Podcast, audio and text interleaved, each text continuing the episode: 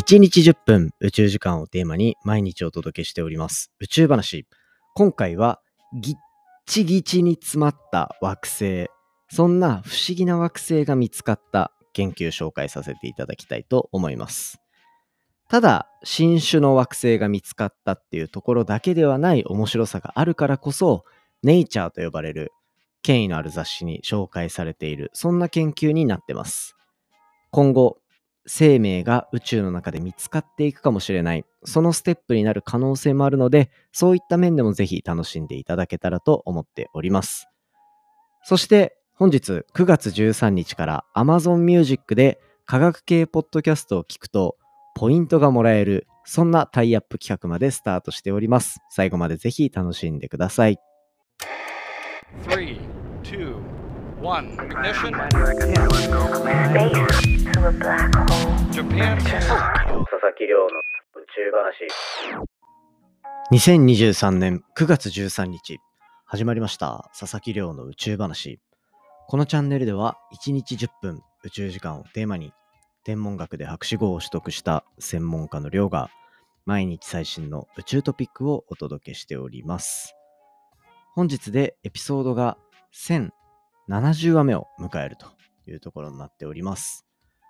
基本的には1話完結でお話ししておりますので、気になるトピック、気になるタイトルからぜひ聞いていただけたら嬉しいです。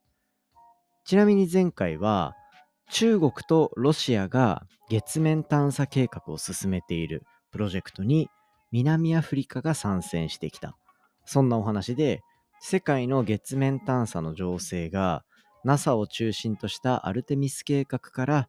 こう対立構造が生まれてきている。そんなお話させていただきました。でそれの前はこう西表山猫を宇宙から守るっていうような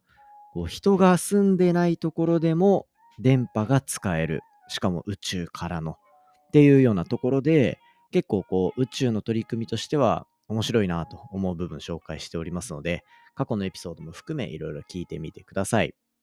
面白いなと思ったらぜひフォローしていただいて、毎日ちょっとずつ宇宙聞いていただけたら嬉しいです。まあそんな感じで今回どんなお話をしようかと思ったんですけど、まあ今回はちょっとこう僕たちみたいな人類とか生命がいるかもしれないっていうところを軸に進んでいる惑星探査。噛んじゃいましたね。惑星探査。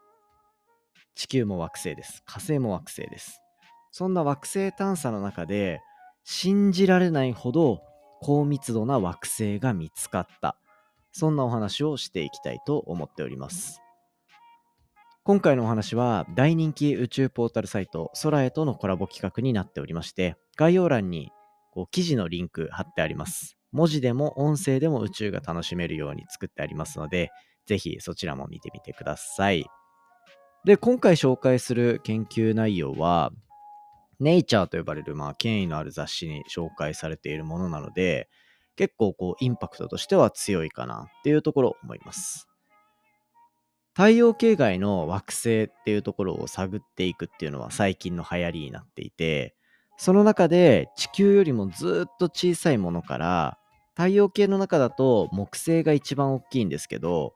木星よりもさらに大きいものまで、まあ、太陽系の外側宇宙全体っていうところを見るとたくさんの星たちがいるというようなところで、まあ、今時点でも5000個以上5000個を超える惑星の発見っていうことに成功しているのが今こう人類天文学がたどり着いている数字なんですよね。ただまあもちろん宇宙には何億何千億っていう星があって、で、その星の周りに惑星がある確率とかも十分にあって、っていうようなところを考えると、ね、まだまだ惑星が見つかっていき、なんならこう、生命がね、いそうな星っていうのも見つかってもおかしくないんじゃないかなというふうに思われている、そんな最近の惑星探査の状況なわけですね。で、僕もこの話結構好きなので、宇宙話でもよく太陽系以外の惑星、これ系外惑星っていうんですけど、この系外惑星についてのお話、結構してきました。で、まあ、いろんなサイズ、結構サイズっていうところが、注目されがちなんですけど、惑星の中では。まあこう、重さっていうところも重要で、どっちかっていうとこう、大きさ、惑星の大きさ、そして重さ、そしてどのぐらいの距離を回っているのか。惑星っていうのは、太陽みたいに自分で光ってる星、恒星って呼ばれるものの周りを回っている天体のことを言うんですね。で、その星たち自体は自ら輝いているわけではなくて、地球とか火星とかはそうですよね。で、その真ん中の恒星から受けている光とかで、こうエネルギーとかが与えられているような、そんな状態のものたちのことを惑星って呼んでますが、まあその中でも、こう、じゃあ真ん中の星にどれだけ近いのか、近いところを回っていると、それだけ真ん中の星からエネルギーを受けてとか、ね、重力も強くかかってとか、そういったところになるので、回っている、惑星がぐるぐる回っている距離っていうのも大事であるというようなところで、惑星を評価する上でも、いくつも指標があるっていうのが、ちょっとややこしいけど、重要なポイントになってくるんですよね。で、そんな中で、一番外側を回っている、太陽系の中で一番外側を回っているのは、海王星と呼ばれる天体です。水、金、地下、木、土、天、海ですね。まあ、冥王星はみんなの中ではまだいるのかもしれないですけど、正式にはいないと。で、海王星っていうのは、こう、外側を存在していて、それに対して、海洋星の数倍程度の質量っていうのを持っている。これ地球とかの大きさで言うと地球の数十倍。一番大きい木星ですら、木星と比べると数分の1とかっていうような、まあ地球と木星の大きさの間みたいな天体ですね。で、これが太陽系一番外側を回ってるわけなんですけど、これの同じ大きさであるにもかかわらず、太陽系の内側を回っている、めちゃめちゃ内側を回ってるみたいな天体っていうのが、実は宇宙の中には存在しているというふうに言われていて、ただ、この軌道、大きいのに、真ん中の星に近い星ところを回っている星っていうのはほとんど見つかってない。だかなりレアなんですよね。ただいるというようなところで、この範囲の天体のことを、ホットジュピターディザート。デザートは、こう、あれですよ。ケーキとかじゃないですよ。砂漠ですね。ホットネプチューン砂漠っていう風に呼ばれていて、この条件に当てはまる惑星っていうのがなかなか少ない。重くて真ん中の星の近くを通っているっていう天体です。まあこういった結局何が重要かっていうと惑星の研究においてはまだまだ5000個ぐらいしか見つかっていない。そして太陽系はその一つの例だけど宇宙にはいろんな重さの惑星があっていろんな惑星がいろんなこう距離のところを回っている。そしていろんな大きさを持っているっていうところで、まあ、5000個ぐらいしか見つかってない中で言うと、まだまだこれからこうバリエーションを把握していく時期だっていう話なんですよね。なので、その条件には当てはまる星はあるんだけど、見つかってない。ならどんどん探して見つけていきたいっていうところが結構モチベーションとしては強いわけですね。で、そんな中で今回の研究でどこにそういうホットネプチューンジュピター。ネプチューンってあれですね。海洋星のことですね。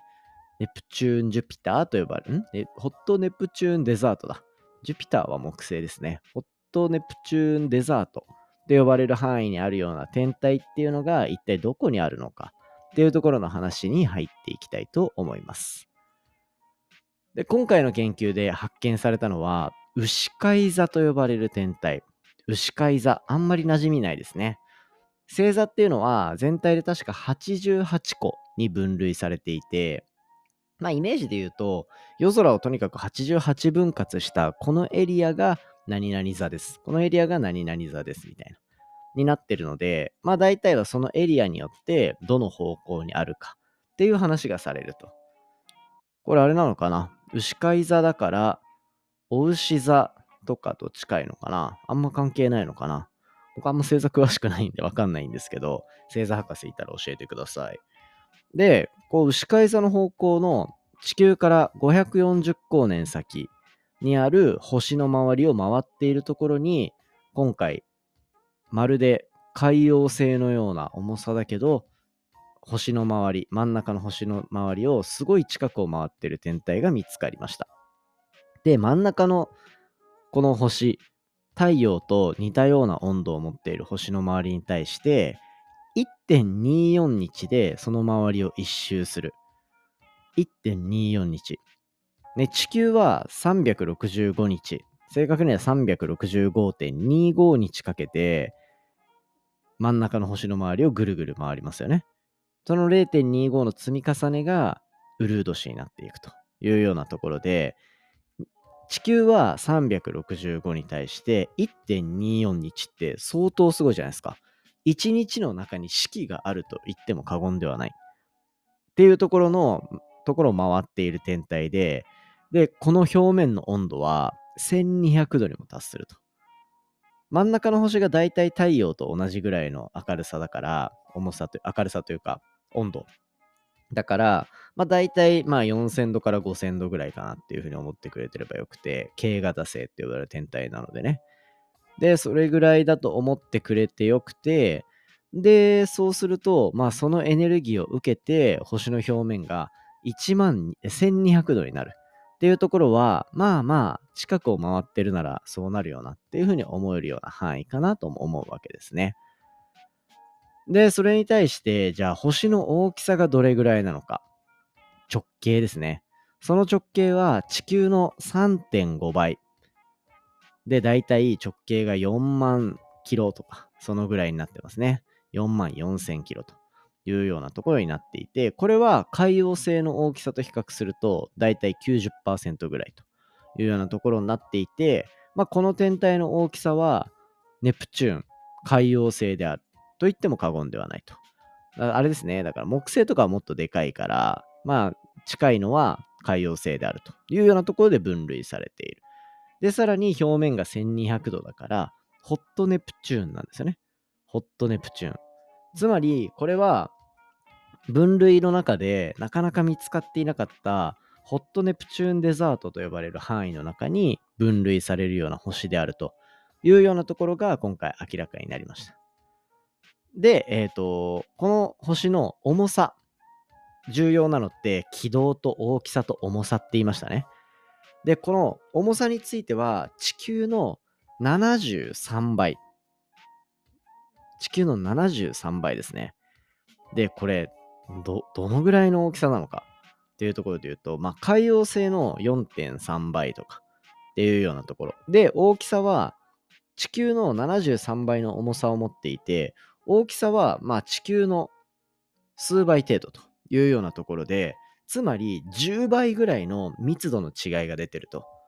ね、重くてちっちゃいってことは、密度がバッチバチに詰まってるギチギチの天体ってことですね。で、ここが、まあ、注目のポイントで、今回は本当に信じられないほど高密度な惑星であることが分かったんですよ。で、その密度っていうのが、1立方センチメートルあたり。1立方センチメートルってなんか1センチかけ1センチかけ1センチの箱をその惑星からズボって引き抜いてきて重さ測ったら9.7グラム。だいたい10グラムぐらいあるんですよ。で、これが重いか軽いかっていう話なんですけど、どれぐらい重いか。これは地球は、地球の平均的なこの密度っていうのは、1立方センチメートルをボコッと引っ張ってきたら、だいたい5グラムぐらい。地球の倍ぐらいギチギチなんですよ。で、このギチギチ度合いが、一体どういうふうに重要なのかっていうところはまたこれから研究されていくんですけど、単純に考えると、じゃあ手のひらサイズの、こう、何がいいかな？手のひらサイズの紙コップ。まあ、紙コップにしよう。普通の紙コップと、それが鉄になった場合、鉄のコップってなると、どっちが重いか？っていうところで言うと、これ鉄のコップですよね。同じ大きさでも鉄のコップの方が重いと。つまり、同じぐらいの大きさの天体が見つかった時に、こっちが5倍、10倍もし重い場合は、これって材質が全然違うんじゃないか。重い元素が豊富に含まれているんじゃないかっていうようなところが考えられたりするというようなところで星の中身がどういう風になっているのかっていうとこまで研究が進みそうな、そんな兆候も見えていたりすると。で、この天体じゃあどうやって生まれたのか。なんか地球よりも内側にいて、で、けど海洋性みたいな特徴を持っていてってなると、なんか出来方とか謎ですよね。で、そうなってきた時に、一個説として挙げられているのは、ジャイアントインパクト説って呼ばれるものに似たものです。ジャイアントインパクト。名前はものすごくかっこいいんですけど、ピンとは来ないですよね。これ地球にとっての月。月を作った時のメカニズムっていうふうに言われていて、月っていうのは地球に対して何か巨大な天体がぶつかってきた。そのぶつかってきた勢いで地球の一部が剥ぎ取られて月になったっていうふうに言われてるんですよね。これがジャイアントインパクト説。巨大な衝突っていうところですね。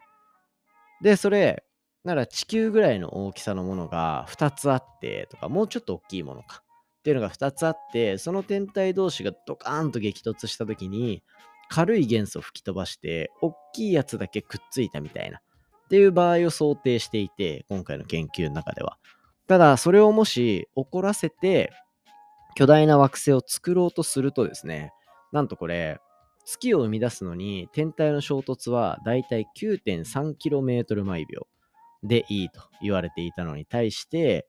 この惑星を作ろうとすると 75km 毎秒というところでだいたい6倍7倍ぐらいっていうような速さが必要になってくるっていうところがあって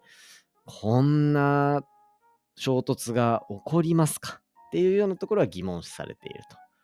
いうふうに、まあ、あとは、普通に、普通の惑星みたいに、星ができて、真ん中の構成ができて、その周りに材料いっぱいあって、それらを巻き込んで大きいの作って、で、そこからだんだんだんだん周りの薄いものが剥ぎ取られていって、っていうようなところも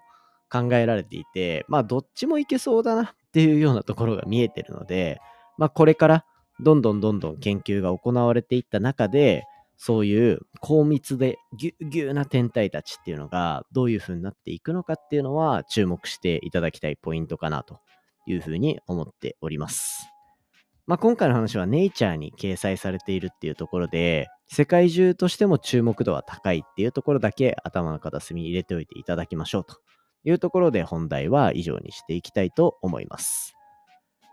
でですね、なんとここで重大なお知らせです。なんと、科学系ポッドキャストとして毎月トークテーマお話しさせていただいてました。で、今回はこの科学系ポッドキャストの取り組みを Amazon Music が支援してくれることになりました。これはもう本当に嬉しい流れで、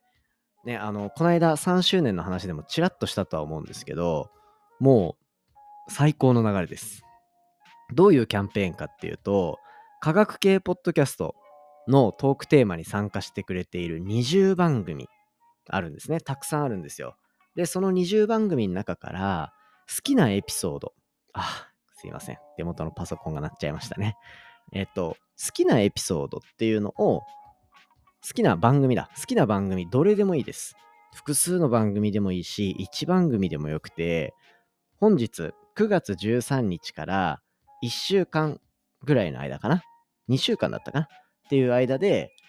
なんと8エピソード、Amazon Music で8エピソード聞いていただけると、Amazon ポイントが300ポイントもらえると。だこれで過去の宇宙話のエピソード聞くでもいいですし、逆にいろんな科学系のポッドキャストちょっと聞いてみようかなっていう。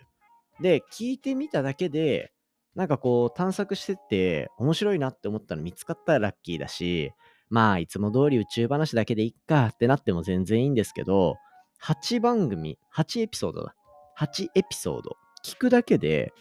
300ポイントもらえるんですよ。すごい大盤振る舞いだなと思って、この企画頑張って持ってきちゃいました。ということで、あの、宇宙話にリスナーのみんなには、ぜひ協力してもらいたいなと思っていて、何かっていうと、まあ、Amazon Music でぜひ宇宙話聞いてみてください。で、それだけじゃなくて、Amazon Music で、こう、今ね、ポッドキャストの画面バッて出したら、科学系ポッドキャストスタンプラリーって出てます。だそれをクリックして、いろんな科学系の番組流れてます。多分、この番組に遊びに来てくれた番組も結構並んでるんだと思うんですよ。で、その中から、まあ、ポチッと押して、エピソードいくつか聞いてみるというのをするだけで、気づいたら300円もらえちゃってるみたいな。ね。すごい企画になってます。っていうところで、これからもガンガン科学系ポッドキャスト頑張っていきたいと思います。しかもみんな応援してくれるんですよ。実は Apple Podcast でもトップページで掲載してもらえたりだとか、ね。で、毎いつも通り Spotify のプレイリストも作ってますし、各プラットフォームでいろいろ注目していただけてるというようなところになってるので、科学系ポッドキャストみんなで盛り上がっていきたいなと思っております。ぜひ応援よろしくお願いしますというところで、今回のエピソード以上にしていきたいと思います。今回の話も面白いなと思ったら、お手元のポッドキャストアプリでフォロー、フォローボタンの近くにある星マーク、こちらからレビューいただけたら嬉しいです。番組の感想や宇宙に関する質問については、Twitter のハッシュタグ宇宙話、または Spotify の Q&A コーナーだったり、概要欄のお便りフォームからじゃんじゃんお寄せください。昨日はインドからいただいたあのお便りね、紹介させていただいて、本当に嬉しく思っておりますので、皆様からのメッセージ、じゃんじゃん募集しております。それではまた明日お会いしましょう。Amazon Music でぜひ聴いてみてね。さようなら。